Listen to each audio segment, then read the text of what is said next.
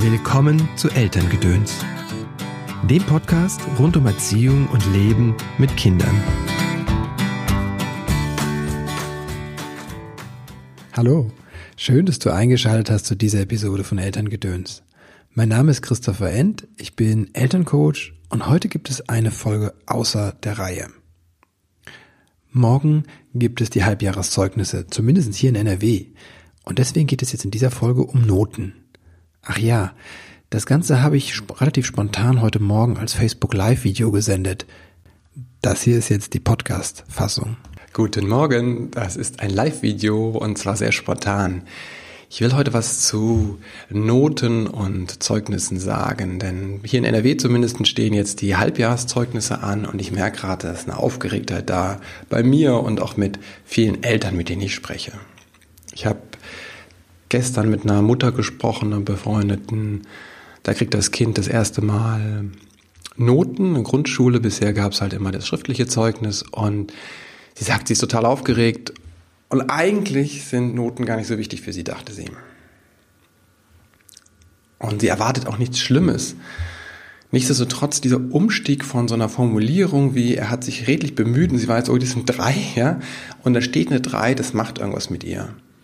Und darum soll es heute gehen, um diesen Tipp. Ich würde dich wirklich einladen, da mal hinzuschauen, was ist denn deine Geschichte mit Noten?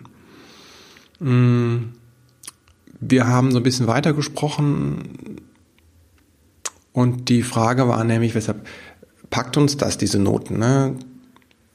Da hängt ja oft so eine, eine Sorge dahinter.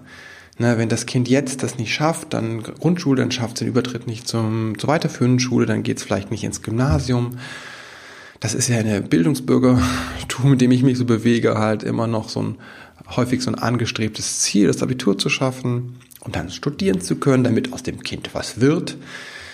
Ja, also das ist eine Sorge dahinter, ne? vielleicht auch eine Sorge, das kriegt dann später keinen Arbeitsplatz oder keinen vernünftigen, was immer das auch heißen soll. Wenn ich mich so umgucke gerade, sieht es ja so aus, als ob wir eine super niedrige Arbeitslosenquote haben. Ich kenne viele Firmen, die suchen händeringend Fachkräfte, die finden dann keine. Hm, und das sind dann auch häufig Jobs, die es gar nicht gibt. Ne? Da gibt es kein Studium zu bisher. Ne? Und das wirft dann wieder so die Frage auf, ist das Schulsystem eigentlich so, dass das uns auf das Berufsleben vorbereitet, wenn das jetzt meine Sorge ist? Hm, gibt es viele Hinweise, die sagen, nee, ähm, da ist die Schule jetzt nicht so der gute Vorbereiter für.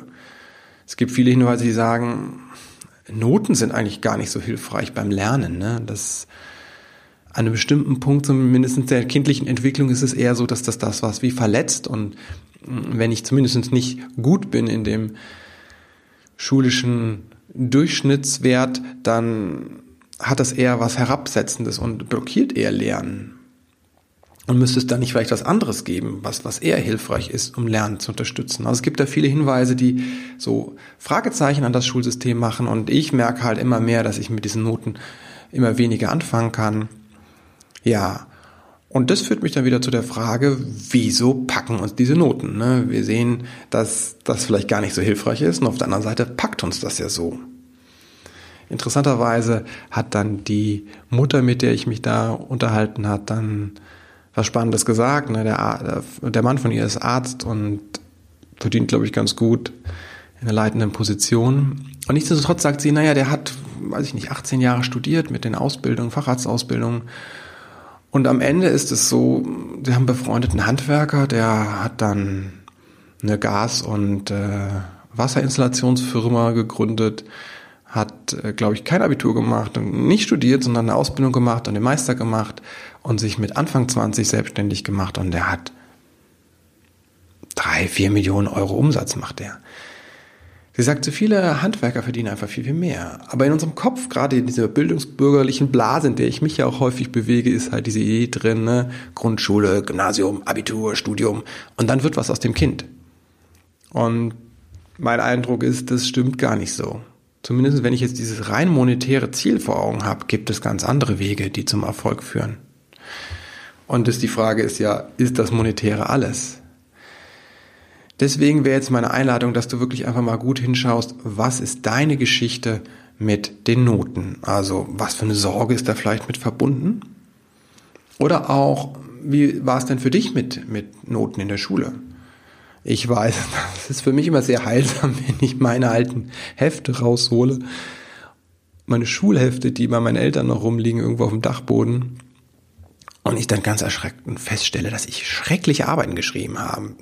Und das war teilweise in Deutsch eher so im Vierer-Durchschnitt. Ne? Da war auch eine Fünf dabei ne? und eine Drei war eine gute Note.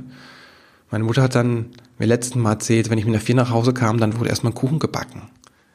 Da war eine ganz andere Entspanntheit, zumindest in meinem Elternhaus. Und trotzdem bin ich irgendwann mal Journalist geworden. Von den Noten in dem schulischen Kontext hätte ich das nie mir zugetraut und die Lehrer erst recht nicht. Ich habe das immer gewollt, aber Rechtschreibung habe ich erst Mitte 20 gelernt, als ich irgendwann anfing, für Zeitungen zu schreiben. Insofern wünsche ich dir da einen sehr entspannten Umgang mit, deinem Kind und deinem Zeugnis. Einmal gut hinschauen, was bringst du mit?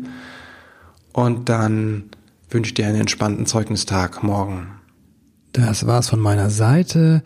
Wie gesagt, am 14. Februar, also genau in einer Woche, beginnt der Kreis der Väter. Wir haben noch Plätze frei. Wenn du Vater bist, aus Köln oder Umgebung kommst, dann schau auf der Webseite nach, christopher-end.de. Da kannst du dich anmelden, da gibt's alle Infos zu. Und dann hören wir uns am Montag wieder. Bis dann. Tschüss.